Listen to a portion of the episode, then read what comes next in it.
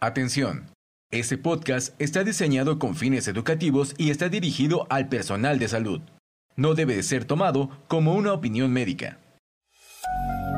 La Asociación Mexicana de Gastroenterología presenta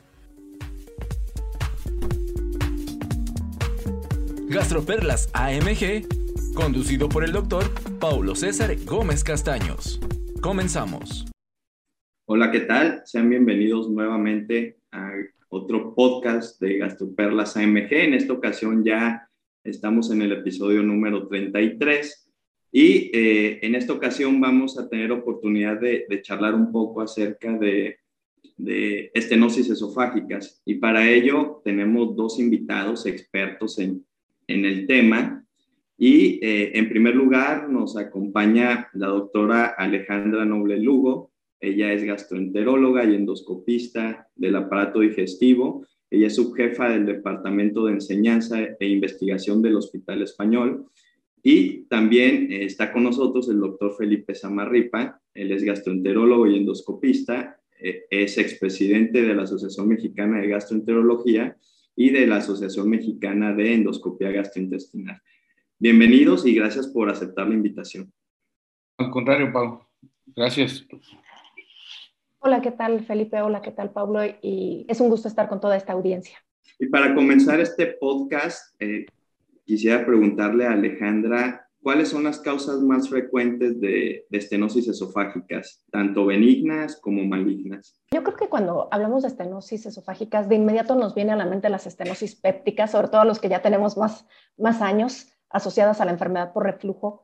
Sin embargo, la, gran variedad de estenosis benignas que existen es muy amplia e incluye desde pacientes con esofagitis eosinofílica, cicatrización por úlceras porque se haya impactado algún medicamento como antiinflamatorios, como bifosfonatos, este, tetraciclinas, cáusticas o corrosivas, particularmente por baterías o eh, desafortunadamente niños o pacientes con problemas mentales que ingieren algún cáustico líquido atrógenas por el uso prolongado de sonda nasogástrica.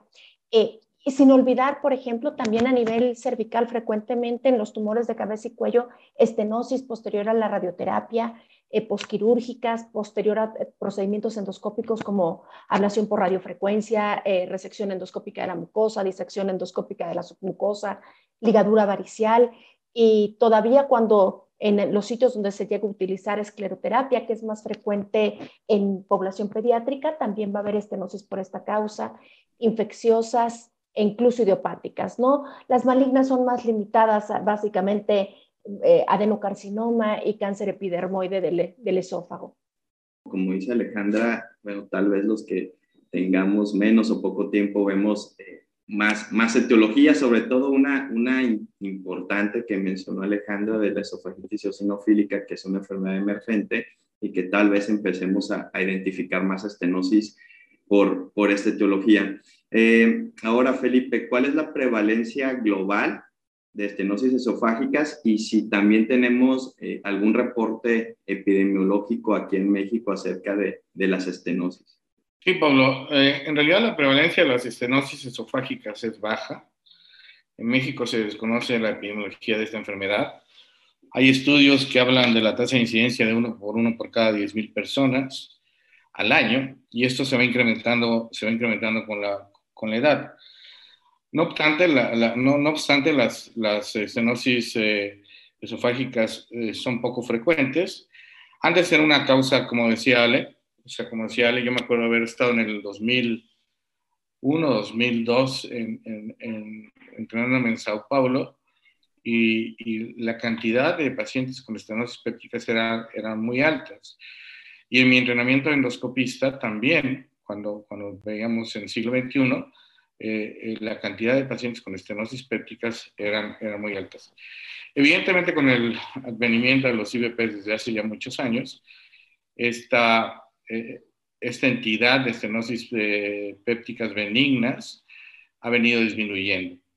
Los factores de riesgo conocidos para la formación de estenosis eh, pépticas son el historial de síntomas de reflujo crónico, son el antecedente de una hernia yatal, depende del tamaño de la hernia yatal, el antecedente de úlceras pépticas, consumo de alcohol. Y evidentemente la enfermedad por reflujo es la causa del 70 al 80% de las, de las estenosis eh, pépticas.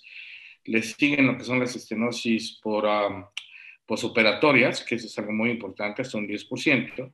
Y podríamos decir que un 5% son eh, estenosis pépticas debido a agentes corrosivos. Es, eh, son una entidad clínica cuya frecuencia está determinada por las diversas causas que la originan como ya se mencionó, eh, la ingesta de agentes corrosivos, enfermedad por reflujo, este, complicaciones, eh, complicaciones postoperatorias de esófago, lesiones ocasionadas por cuerpos extraños, como se mencionaba ahorita con las pilas, vasculitis, neoplasias y evidentemente eh, secundario a procedimientos endoscópicos como puede ser la escleroterapia y la ligadura varicial, entre otras. Esa es, es la prevalencia. Y, justamente, bueno, ya, ya Felipe nos comentaba un, poco acerca de, de, la estenosis péptica eh, con sus factores de riesgo. Ahora, Alejandra, profundizar un poquito más en los factores de riesgo, sobre todo eh, siendo específicos en estenosis péptica. ¿Qué pacientes son los que tienen mayor riesgo de desarrollarla? Hay pacientes que tengan alguna comorbilidad en específico, eh, alguna cuestión de falla de tratamiento IVP. ¿Qué, qué pacientes tienen eh, o cuáles son los factores de riesgo que pueden llevar a un paciente a, desarrollar una estenosis péptica? Mira, como factor inicial, obviamente el reflujo, el paciente que tiene una enfermedad por reflujo con síntomas intensos, frecuentes, en donde el tiempo de exposición al ácido en el esófago es prolongado, pues obviamente van a tener mayor, mayor posibilidad de, de desarrollar una estenosis péptica. Sin embargo, eh, como comentaba Felipe y como comentaba yo al inicio, cada vez hay más tratamientos eficientes para la enfermedad por reflujo. Entonces, ya hay algunos factores concomitantes que son los que aumentan la posibilidad de una estenosis péptica. Por ejemplo, las hernias yatales grandes, particularmente aquellas que tienen más de, de 4 o 5 centímetros de, de tamaño, eh, y particularmente cuando la enfermedad por reflujo se asocia con un trastorno motor, cuando se asocia en, pacientes que están consumiendo antiinflamatorios no esteroideos a dosis altas, eh, en pacientes que se encuentran postrados, por ejemplo, pacientes que han tenido deterioro neurológico y que están en, en decúbito mucho tiempo, tienen mayor posibilidad de desarrollar una estenosis péptica. Eh, y algo también importante, por ejemplo, en aquellos pacientes que tienen algún factor mecánico que está manteniendo abierto permanentemente la unión gastroesofágica, como son los pacientes que, utilizan a largo plazo, a veces por alimentación en algunos lugares, en vez de sonda nasoyunales, ponen una sonda nasogástrica que puede favorecer estenosis, o eh, en pacientes, por ejemplo, que son tratados con una prótesis que involucra la unión gastroesofágica por una neoplasia, particularmente en el caso de pacientes con adenocarcinoma posterior a Barrett, donde al permanecer abiertos y no son prótesis que tengan una válvula, van a favorecer que haya reflujo y ellos van a tener más posibilidad de, desarrollo de estenosis pépticas. Ahora hay causas menos frecuentes como, o que contribuyen en menor grado, como obesidad, tabaquismo, algo que es poco frecuente, pero que puede generar estenosis pépticas como el síndrome de Solinger-Jerison, y pacientes que tengan esclerosis sistémica o esclerodermia, eh, entre otras enfermedades eh, autoinmunes como el pénfigo pentigoide, pueden también presentar eh, con mayor frecuencia estenosis. Y justamente como comenta Alejandra, todo, todos estos factores tienen un común denominador, que es la exposición esofágica al ácido, que entre más elevada sea, pues eh, predispone más o, hay más riesgo de desarrollar estenosis esofágica. Eh, Felipe, ¿podrías mencionarnos algunos de, los mecanismos fisiopatológicos eh, involucrados en las causas más frecuentes de, estenosis esofágicas? O sea, ¿qué procesos se, dan para que se, desarrolle la estenosis en sí en algunas de estas causas? El mecanismo de formación de las estenosis, eh, el mecanismo de formación de estenosis en, la parte fisiopatológica es compleja. Eh, los principales cambios celulares son en un inicio es una naturaleza evidentemente inflamatoria de la mucosa esofágica eh, y hay un incremento de lo que es el colágeno tipo 3. aunque en raras ocasiones incrementa el tipo 1, que por, lo, que por lo general se relaciona con fibrosis y tejido cicatrizal. Pero, Pablo, esto depende del, del, origen de la enfermedad. O sea, no es lo mismo una estenosis péptica, que tiene una fisiopatología completamente diferente, a trastornos motores, como ya se mencionó, el, la esclerodermia, el Solinger-Ellison, eh, la zona nasogástrica, que es básicamente traumática, o el daño por anti, antiinflamatorios no esteroideos, que también, cuántas veces no hemos visto lesiones esofágicas en pacientes que toman, que toman eh, estos medicamentos que se quedan en la mucosa esofágica y pueden llegar a provocar úlceras y zonas estenóticas. Y evidentemente en situaciones particulares como el adenocarcinoma de, eh, esofágico, pues es un proceso que va creciendo, va creciendo y va obstruyendo la luz del esófago. La luz del esófago tiene que tener 20 milímetros y entonces se va obstruyendo y obstruyendo y va creciendo por, la por el mismo crecimiento tumoral, pues ahí tenemos una disminución de esta luz y es cuando el paciente empieza a tener síntomas específicos. Pero en lo que es la estenosis péptica, hay un tejido cicatrizal, hay una fibrosis y hay un ligero aumento del colágeno tipo 3. Así es. Muy claro, ¿no? Y, como dice Felipe, depende de, de la etiología, ¿no? Va, va, a ser el mecanismo fisiopatológico. Eh, Alejandra, en cuanto al abordaje diagnóstico eh, de estenosis esofágica, obviamente en el contexto de un paciente que, que refiere disfagia esofágica, ¿cómo debemos hacer el estudio o, cómo debemos iniciar el estudio eh, en estos pacientes? Mira, yo creo que eh, normalmente la estenosis esofágica la vamos a terminar diagnosticando en un paciente con el contexto de disfagia. Y aquí algo importante es que no va a ser el mismo abordaje en un paciente que se presenta con disfagia de manera aguda que en un paciente que viene progresando su disfagia. Es decir, un paciente que se presenta con un cuadro de disfagia aguda, donde sospechamos el impacto alimentario, donde sospechamos un eh, un cuerpo extraño, etcétera. En ese caso, realmente no debemos utilizar, por ejemplo, técnicas radiológicas del tipo del esofagograma con vario, porque nos impediría el dar un tratamiento oportuno, inmediato, a través de la endoscopía. Entonces, en un paciente que tiene disfagia aguda, el estudio, el, rey de los estudios sería la endoscopía digestiva eh, superior eh, para poder hacer el diagnóstico, desimpactar si es necesario y poder hacer una evaluación, ojo, evaluación inicial de la estenosis. Según el tiempo que, que haya eh, transcurrido, podemos determinar si en ese momento empezamos un proceso de dilatación de la estenosis o si simplemente desimpactamos, eh, probablemente tomamos biopsias o dejamos eh, tratamiento farmacológico y en una segunda etapa ah, realizamos la, la dilatación. Caso distinto a un paciente que viene progresando con datos de disfagia en el que sospechamos una estenosis esofágica, pero que no está en ese momento con un cuadro agudo de obstrucción al tracto de salida esofágico, donde el estudio inicial haya controversia, creo que cada vez más la inmediatez nos lleva a hacer una endoscopía, pero sin duda el papel del esofagograma eh, con vario y particularmente si, si, se utiliza con técnica minutada es importante y es de, de extrema utilidad para poder caracterizar, caracterizar adecuadamente la lesión. Nos permite evaluar la longitud de la lesión, si es una estenosis céntrica o excéntrica, eh, la regularidad de sus bordes y, y, de tal manera que nos permite planear de, eh, mejor el abordaje terapéutico que vamos a realizar, eh, entonces sería, sería una, una estrategia útil. Por otra parte, eh, una tomografía eh, axial computada nos permite en estos pacientes determinar no solamente el componente intraluminal, sino si hay un, un, componente, un compromiso extraluminal, eh, por ejemplo, en el caso de estenosis maligna, si hay adenomegalias, eh, entonces también va a ser de mucha utilidad.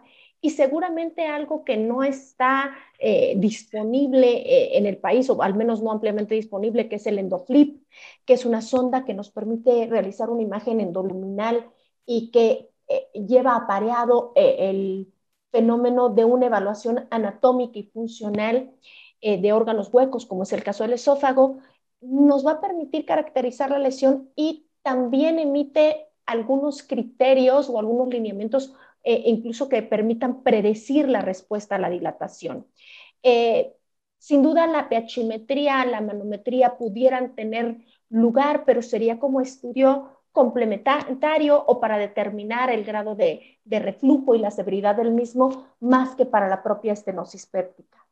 Muy bien, entonces, bueno, quedó muy claro la forma de abordar a, estos pacientes y el momento de, realizar cada uno de los estudios. Eh, ahora, eh, Felipe, eh, hay una clasificación para estenosis benignas, o sea, cómo se clasifican y, cuál, cuáles son las principales causas eh, de esos grupos en que se clasifican las, las estenosis benignas. Sí, las estenosis benignas, haciendo un comentario agregado a, lo que acaba de decir Ale, también hay compresiones por, por lesiones mediastinales hacia el esófago, compresiones a veces por cáncer de pulmón hacia el esófago. Y entonces es también donde la tomografía eh, nos puede llegar a servir eh, en ese sentido para llegar a determinar si la causa es completamente a la luz esofágica o es extrínseca a la luz esofágica. Pero bueno, tu pregunta, Pablo. Las estenosis benignas si vienen simples y complejas. Ya mencionó ahorita Alejandra algunos, algunas características de las estenosis.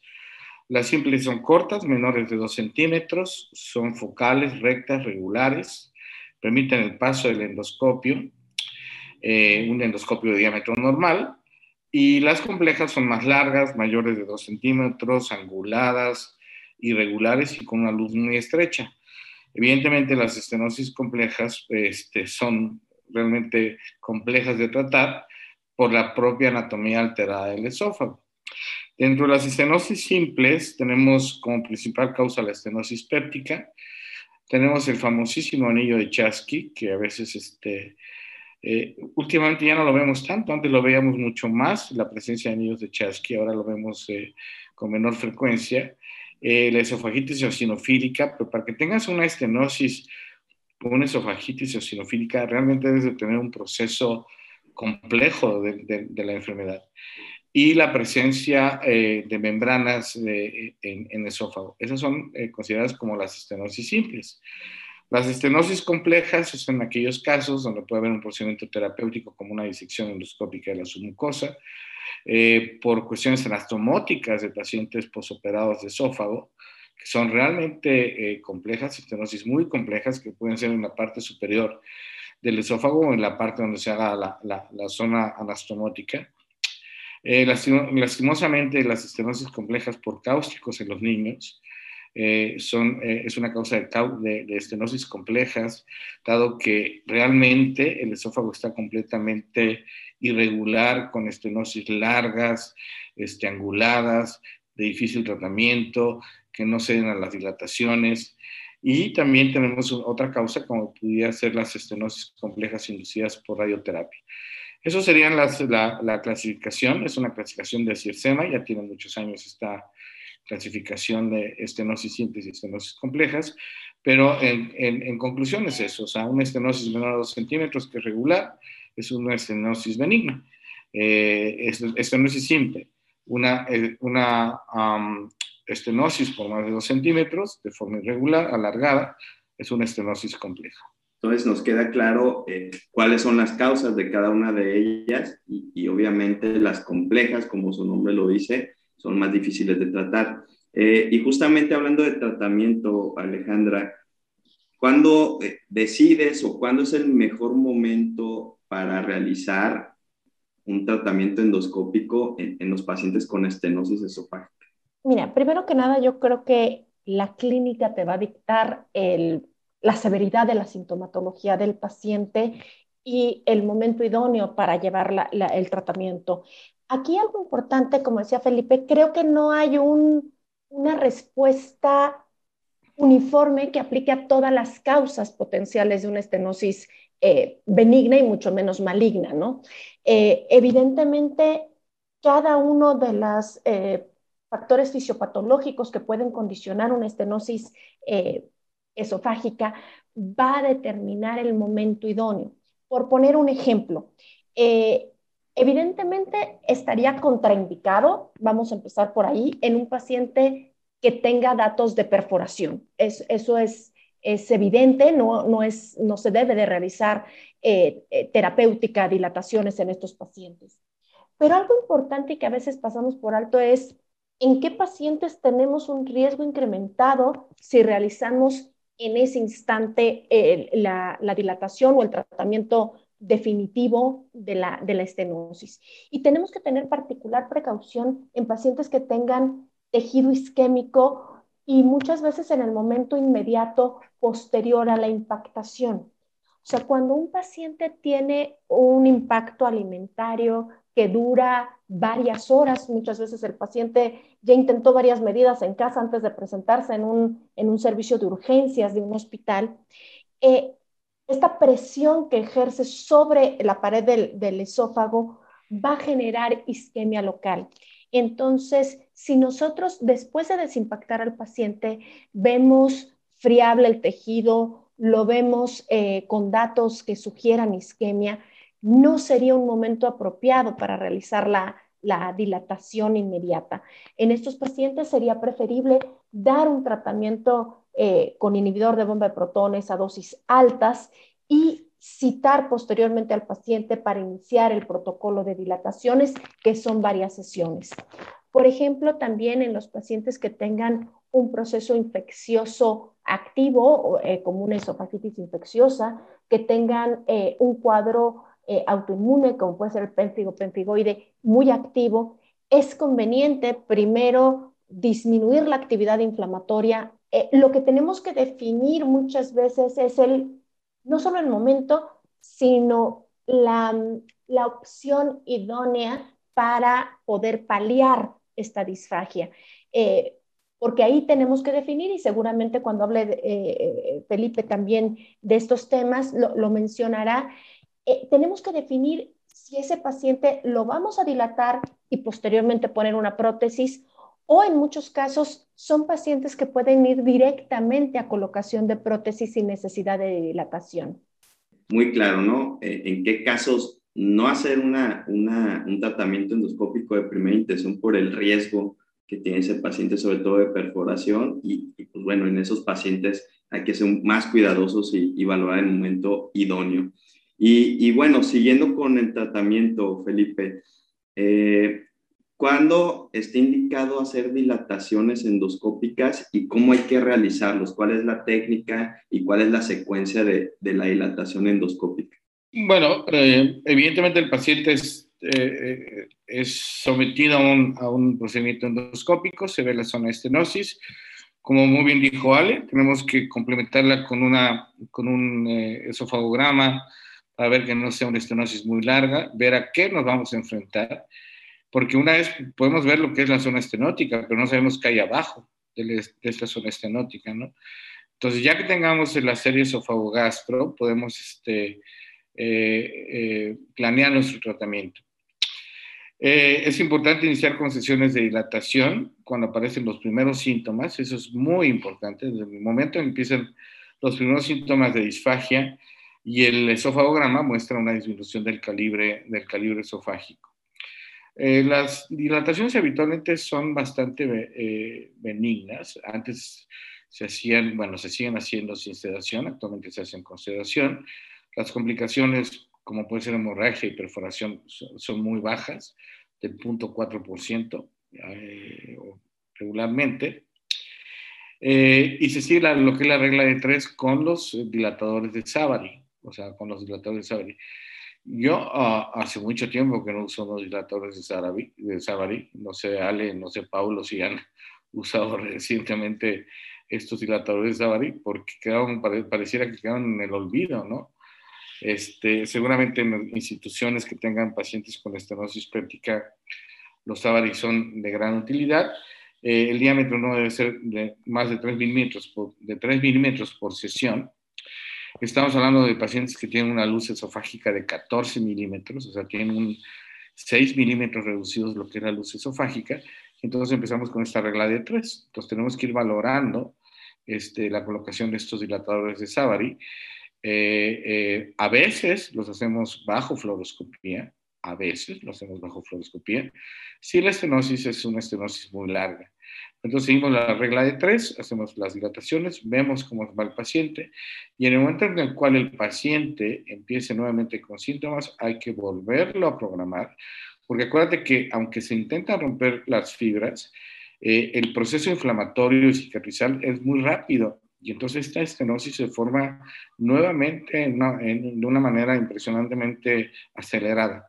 Eh, en algún tiempo yo me acuerdo de algunos, eh, algunos casos con el doctor Olaeta y con el doctor eh, Paz en siglo XXI y el doctor Olaeta en, del Hospital Español que usaban estos balones de Maloney que yo creo que ya ni existen o si existen, no lo sé, porque el paciente lo ponía contra la pared y eran dilataciones a ciegas y entonces este, el paciente, ahí el riesgo de, el riesgo de una perforación era mucho mayor. Entonces tenemos los dilatadores de tipo Savary, que son los que más se utilizan, y hay que hacer la regla de tres siempre, siempre la regla de tres. Muy bien, Felipe. Muy... Ah, Perdóname, a mí me gustaría agregar, este, respondiendo a tu pregunta, Felipe, yo sigo utilizando este, con relativa frecuencia los dilatadores de Savary, me siguen siendo muy cómodos, muy prácticos. Eh, creo que eh, aquí lo que deja claro es que pues tenemos que utilizar los métodos con los que estemos familiarizados, pero si hay algunas indicaciones específicas donde uno u otro pueden ser más convenientes. Eh, por ejemplo, a mí me da mucha confianza los Savary por, porque percibes al tacto el cómo vas realizando la, dilatación. Siento que es un poco más controlado en algunos contextos. Y, bueno, eh, en, algunos casos de estenosis, el ejercer no solamente una fuerza radial, sino una fuerza axial, creo que es eh, conveniente. Eh, efectivamente, a nosotros nos tocó formarnos todavía en, en, la época que se usaban mucho los Savary y utilizábamos las guías con o sin fluoroscopía, ya que algo importante es si logramos ver a través de la estenosis, aunque no podamos pasar el endoscopio, o si es tan apretada la estenosis, tan reducido el calibre que ni siquiera logramos ver cómo está el segmento postestenótico y no contamos con un estudio radiográfico que nos oriente en ese sentido. Entonces, yo creo que esas serían las pautas de si utilizaríamos con o sin fluoroscopía. Creo que si alcanzas a ver a través de la estenosis, aunque no pase el endoscopio, y puedes guiar con cuidado eh, tu, guía sobre la que está montado el, dilatador, puedes obviar el uso de la fluoroscopía, pero definitivamente si no tienes un estudio previo y si la estenosis no te permite ver el segmento postestenótico ni siquiera de reojo, eh, sí me sentiría más confiada utilizando eh, guiado por fluoroscopía, ¿no? Y estás de acuerdo conmigo, Ale, que, que son pacientes que, que, casi ya los conoces, ¿no? O sea, son pacientes, los pacientes con estenosis péptica, pues ya vienen como asociación como de, de, como de ligadura, ¿no? Entonces vienen cada tres semanas, vienen cada cuatro semanas. Entonces, ya los vas conociendo y ya sabes cuál es la anatomía de, ese paciente y sabes que vas a, tener mucho menos riesgo de algún tipo de complicación. Sí, claro, el factor crítico sería seguramente en, la primera sesión. Y, con respecto al momento, algo que comentó Felipe, que es muy importante de tratar de empezar la paliación tan pronto el paciente presenta los primeros síntomas de disfagia, quizá una excepción eh, sería el paciente con esofagitis eosinofílica porque el paciente con esofagitis eosinofílica puede tener disfagia por una reducción del calibre o por una alteración en la distensibilidad de la pared, pero sin comprometer, sin reducir el calibre. Y aquí eh, realmente cada vez más se utiliza el tratamiento endoscópico de dilatación en estos pacientes más como un tratamiento de rescate y, más derivado para fallas, porque aún aquellos pacientes con cierto grado de disfagia que nosotros les damos tratamiento con esteroides, que les damos eh, deglutidos, que les damos tratamiento con IVP a dosis altas, pueden tener una respuesta clínica y obviar la necesidad, al menos temporalmente, de una dilatación, porque sabemos que tanto los pacientes con pélvigo como los pacientes con esofagitis eosinofílica son pacientes con mayor riesgo eh, de complicaciones durante la dilatación, aunque sea marginalmente mayor con respecto a otras causas de, estenosis. La siguiente pregunta va en relación a algo que comentó Felipe, de que momento de dilatar, sobre todo las, las pépticas, eh, son, son estenosis que se vuelven a formar muy, muy rápidamente. Ahora, eh, Alejandra, eh, para prevenir esto o para limitar la formación de nuevo de, de estenosis, existen terapias de inyección. ¿Cuándo hay que utilizarlas y qué sustancias se pueden aplicar para, para reducir el, el riesgo de formación de, de estenosis? Yo creo que la, mayor experiencia ha sido con eh, la inyección intralesional de esteroides y eh, donde se han obtenido mejores resultados es con la tramsilonolona. Eh, esto ya lleva más de 20 años y, el, concepto detrás de inyectar esteroides intralesionales es que el esteroide lo que va a hacer es disminuye el fenómeno inflamatorio local y también disminuye la fibrosis que va a ocurrir. Entonces, normalmente en estos pacientes podemos hacer una dilatación y posterior a la dilatación en los cuatro cuadrantes, inyectar el esteroide, por ejemplo, eh, en alícuotas de 0.5 mililitros en cada uno de los cuadrantes. Y no solamente nos reduce la, la necesidad de, o la posibilidad de recurrencias, sino también puede acortar el número de sesiones que vaya a requerir el paciente para dilatación. Entonces sería quizá lo que más se ha utilizado, pero también hay cierta experiencia con fármacos antineoplásicos y aquí básicamente la mitomicina C y el 5-fluoracilo son los que más se, han utilizado.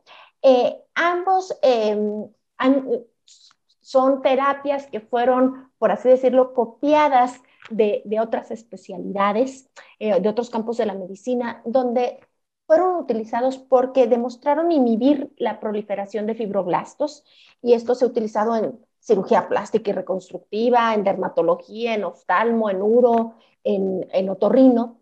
Y eh, realmente eh, de ambas opciones de, de, antineoplásicos, donde más experiencia hay y menos riesgo sería la mitomicina C, el 5-fluoruracilo aunque es muy eficiente para disminuir la proliferación eh, celular, eh, es más complicado ya que si utilizas eh, con una técnica inadecuada la inyección o más dosis de la, de la adecuada, puede generarse necrosis o una cicatrización inefectiva. Entonces, yo habitualmente lo que utilizo en estos pacientes, me inclino más por la opción de, de los esteroides intralesionales y realmente sí te acortan probablemente un par de sesiones y te dan un tiempo mucho más amplio sin recurrencia o incluso pueden evitarla de manera definitiva. Muy claro eh, la utilidad de, estas terapias.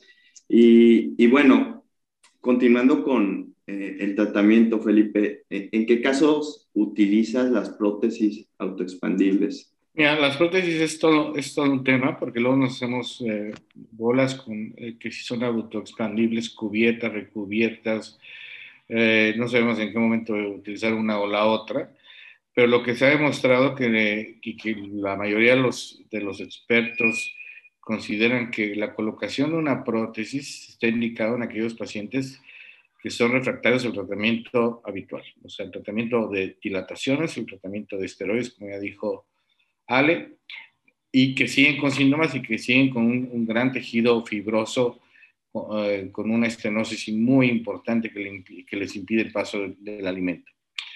Entonces, eh, lo que se ha visto que la colocación de prótesis removibles, autoexpandibles, removibles, porque no es una estenosis maligna donde, la, donde el periodo de vida es, es, corto, bueno, eh, la esperanza de vida es corta, que pueden ser total o parcialmente cubiertos. Se ha propuesto como una, una alternativa viable en, en, aquí, en, este, grupo de pacientes. Estas eh, prótesis ejercen una fuerza radial prolongada sobre la luz esofágica y, y, y, lo que permiten establecer lo que es, lo que es eh, la permeabilidad de la luz esofágica. Entonces, si nosotros colocamos una prótesis removible, removible, autoexpandible, es una muy buena opción cuando eh, hay otras prótesis que se pueden llegar a adherir, porque además la extracción de las prótesis no es un procedimiento sencillo, pero si ponemos una prótesis que no es removible, se puede llegar a complicar el paciente y a tener una mayor cantidad de síntomas. es, muy necesario evitar el uso de prótesis metálicas autoexpandibles parcialmente cubiertas o descubiertas en las estenosis benignas. Eh, se, ha, observado que los pacientes pueden llegar a presentar disfagia también en, este tipo de, colocación de prótesis. Y los cables se pueden adherir tanto a la mucosa y se pueden insertar tanto en la mucosa que su extracción es realmente muy compleja. Muy clara la explicación de Felipe a la pregunta. Y siguiendo con este tema del tratamiento, eh, Alejandra, eh, ¿en qué consiste la electroincisión y cuál es su indicación? La electroincisión es una técnica endoscópica más compleja que las dilataciones, pero es muy útil particularmente en el caso de estenosis de difícil manejo.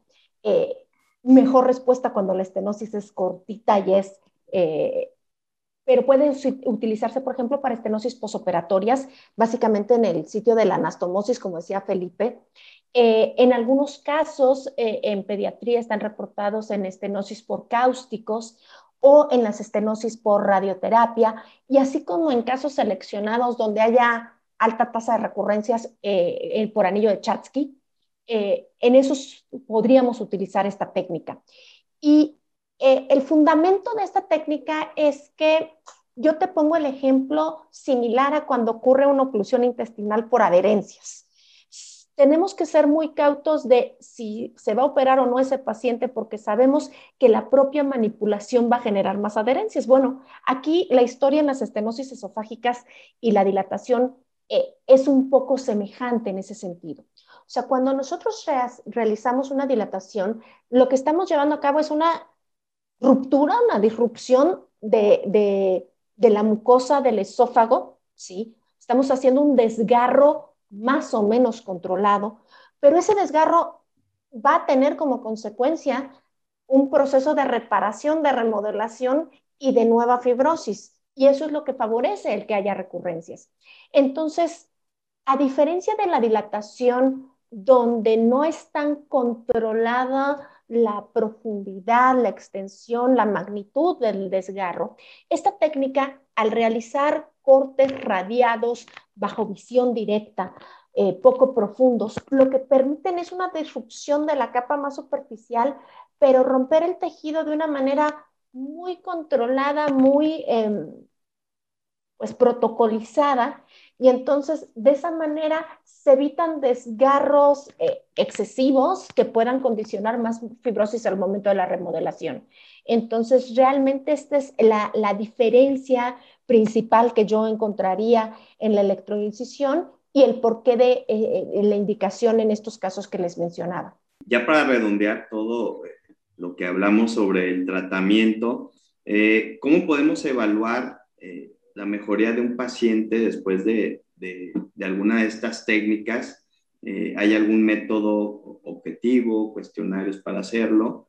Eh, y, pues bueno, ¿qué metas tenemos eh, para, para estos pacientes con estenosis esofágica? Ahí, Pablo, hoy tenemos que dividir lo que es la estenosis péptica benigna de la estenosis péptica maligna. ¿no? Evidentemente, nuestro objetivo, nuestro target es que el paciente pueda ingerir alimentos, que pueda tener una mejor calidad de vida, tanto en las benignas como en las, como las malignas. Desafortunadamente en las malignas el paciente ya llega bastante manseado, ya llega bastante golpeado por el, propio desarrollo de la enfermedad. Y es donde ahí se me olvidó mencionar que, bueno, pues ahí la indicación de, de, una colocación de una prótesis esofágica es absoluta para intentar que el paciente pueda, pueda, pueda eh, comer. ¿Cuál es el objetivo y cuál es la meta? La meta es que el paciente tenga un calibre más allá de 14 milímetros de esófago, en el esófago, que no tengamos ni disfagia de líquidos sólidos.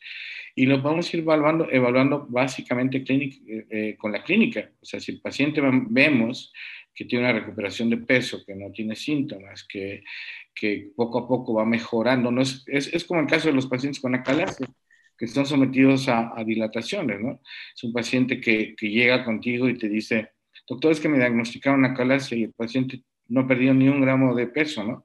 Dice, está muy extraño que tenga una acalasia este, este paciente, ¿no? Y, y, bueno, y ahí es un tema porque ahí también los, los dilatamos a este, a este grupo de pacientes. Pero la meta es eso, o sea, la mejoría clínica del paciente, intentar recuperar la calidad de vida del paciente y, eh, evidentemente los parámetros son, son clínicos. Desconozco si existe una escala o un cuestionario de mejoría de los síntomas en aquellos pacientes que tengan ya estenosis benignas o estenosis malignas. Muy bien. Y, y Ale, eh, ¿cuándo eh, podemos decir que nos enfrentamos a una estenosis refractaria? ¿Cuál es la definición de estenosis refractaria? Mira, estas definiciones ya fueron eh, establecidas, ya llevan más de 15 años en la actualidad.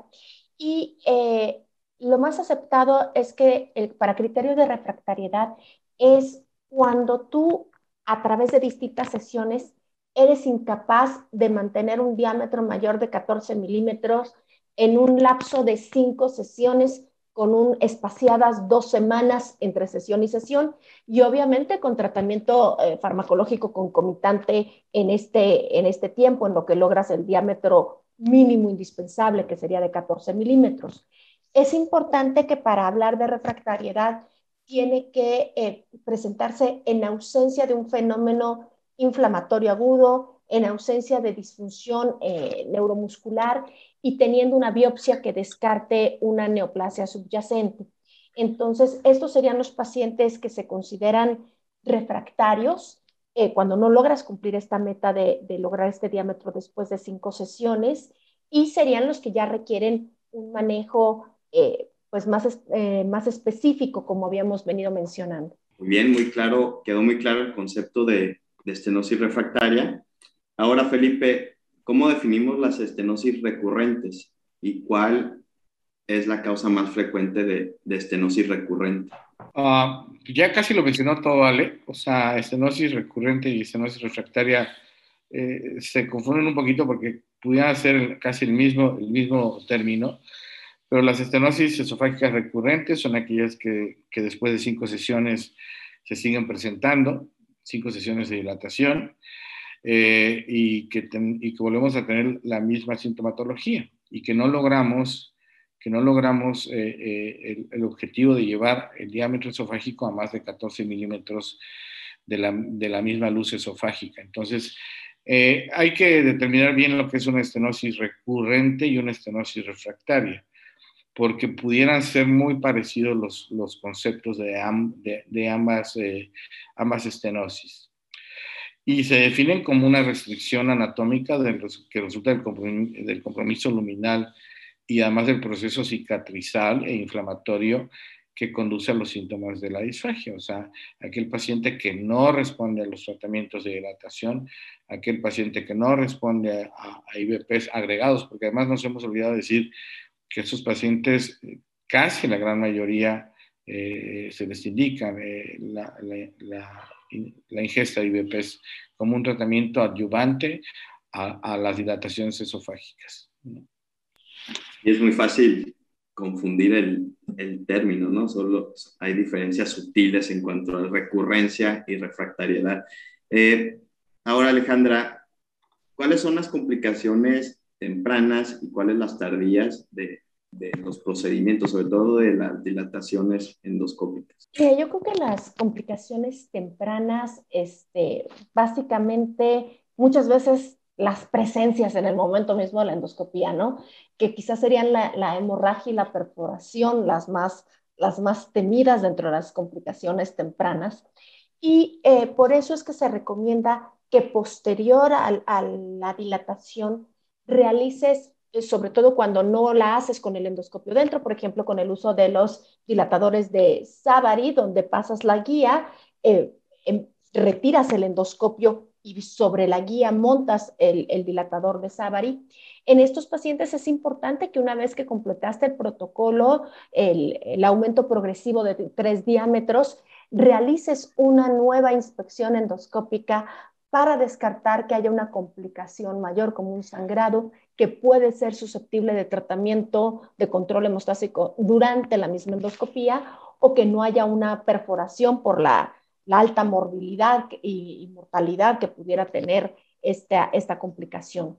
Ahora, hay otras complicaciones eh, potenciales que muchas veces ya no son en el momento propio del procedimiento endoscópico, sino en las siguientes horas a lo largo del siguiente día, a veces par de días, como puede ser la presencia de dolor torácico en el paciente.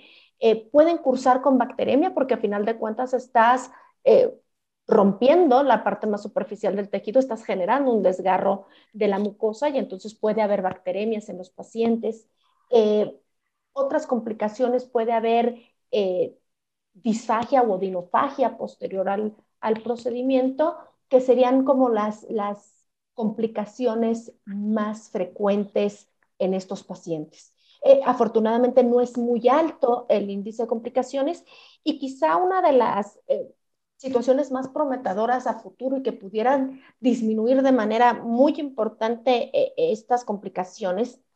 Ahora hay unos nuevos accesorios que es el, el boogie cap, que, que a final de cuentas se traduciría como el capuchón bujía, que es un capuchón transparente semejante al de la ligadura eh, varicial que se monta sobre el endoscopio y tiene esta forma ausada, esta forma eh, eh, angulada en la punta. Y entonces tú puedes hacer una dilatación muy semejante a lo que harías con el dilatador de Savary, pero bajo visión directa porque este capuchón tiene diámetros progresivos y está montado sobre la propia punta del endoscopio. Y seguramente será una opción que permitirá eh, disminuir de manera sustancial las complicaciones a futuro. Muy bien, Alejandra, eh, muy, muy eh, actual la respuesta, sobre todo del último dispositivo, que tal vez sí vaya a ser muy útil y sobre todo la ventaja de que se, se hará con visión directa. Y para finalizar, Felipe, ¿hay algún cuidado eh, que tú le sugieres al paciente posterior a la dilatación, alguna indicación especial? Evidentemente son pacientes, te digo, depende, depende de la situación en particular, cuál fue el tratamiento que se realizó.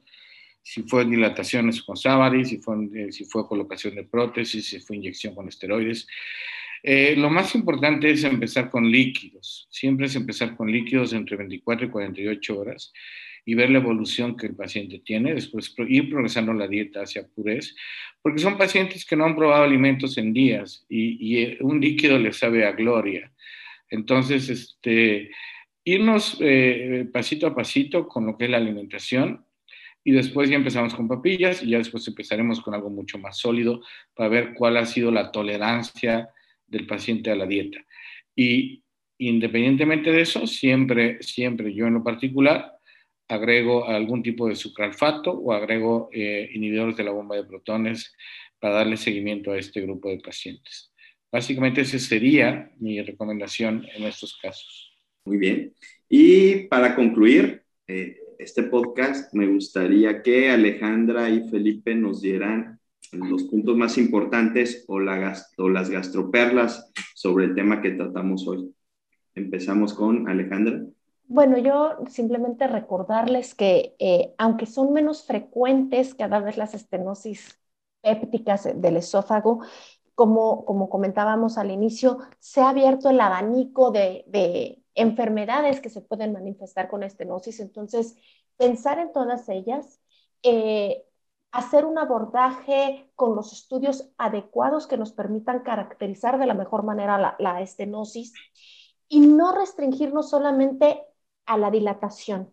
Creo que eh, es muy importante que la técnica endoscópica que vayamos a utilizar, ya sea electroincisión o, o dilatación, una vez que hayamos logrado recuperar el diámetro apropiado del esófago, el tratamiento debe de seguir para evitar que ese paciente tenga una recurrencia a mediano o largo plazo y esto dependerá de la causa específica. Los pacientes que tienen una condición crónica que les puede generar estenosis requieren tratamiento a largo plazo o permanente y vigilancia a largo plazo o permanente.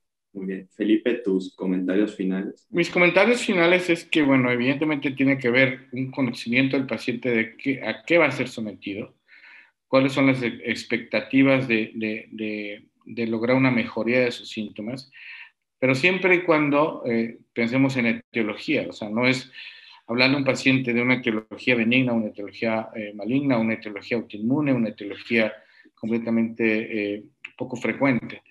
Entonces, yo creo que el, paciente tiene que estar consciente de que, de que puede mejorar, pero dependiendo de su etiología, y tiene que estar consciente de que el tratamiento va a ser un tratamiento, un tratamiento prolongado. La estenosis esofágica se puede convertir en una emergencia médica. ¿Y cuántos pacientes no vemos que toman TUMS y toman eh, eh, eh, bloqueadores H2 y dicen es que yo tengo y tengo y tengo y tengo disfagia? Y son aquellos pacientes a los cuales hay que hacerles el de, de, entrada ya los estudios endoscópicos para prevenir cualquier tipo de complicaciones, ¿no? Porque nos ha tocado ver pacientes que tienen eh, una historia muy larga de ingesta de medicamentos y al final lo que tenemos es una lesión eh, neoplásica esofágica, ¿no? Y ahí ya nuestros, nuestro pronóstico eh, se oscurece por completo. Entonces, sí hay que entender y hay que entender que también el tratamiento de, los pacientes con estenosis péptica se pueden complicar, aunque es poco el riesgo de complicaciones, pueden existir complicaciones y hay que explicárselos al paciente también como tal. Básicamente eso. Muy bien, y con esto finalizamos este episodio 33 de Gastroperlas AMG. Quiero agradecer nuevamente a Alejandro y Felipe por aceptar la invitación de estar con nosotros. Eh, a ustedes les agradezco su, su sintonía a estas gastroperlas. Y antes de despedirme, quisiera eh, felicitar al doctor Marco Antonio Lira Pedrín por su gestión eh, al frente de la Asociación Mexicana de Gastroenterología y a toda su mesa directiva, al doctor Ramón Carmona también, que estuvo a cargo del comité de difusión y que fue parte importante para la realización de estas gastroperlas, y desearle el mejor de los éxitos a la siguiente mesa directiva, al doctor Ricardo Raña, eh, que presidente del MG, eh, y a la doctora María Eugenia Casa, que va a ser eh, la encargada de la difusión de, esta asociación. Entonces, eh, no me queda más que, despedirle, despedirme, agradecerles por, su sintonía a lo largo de todos estos episodios. Estén al pendiente de, los, de las próximas emisiones, que, que por ahí vienen algunas otras más. Entonces, saludos a todos. Gracias, Pablo, por la invitación. Gracias, Pablo, por la invitación y felicidades por este proyecto tan, eh, tan exitoso. Exactamente. Hasta luego. Nos vemos en la próxima. Esto fue Gastroperlas AMG. Los esperamos en la próxima emisión. La Asociación Mexicana de Gastroenterología presentó. Atención. Este podcast está diseñado con fines educativos y está dirigido al personal de salud no debe de ser tomado como una opinión médica.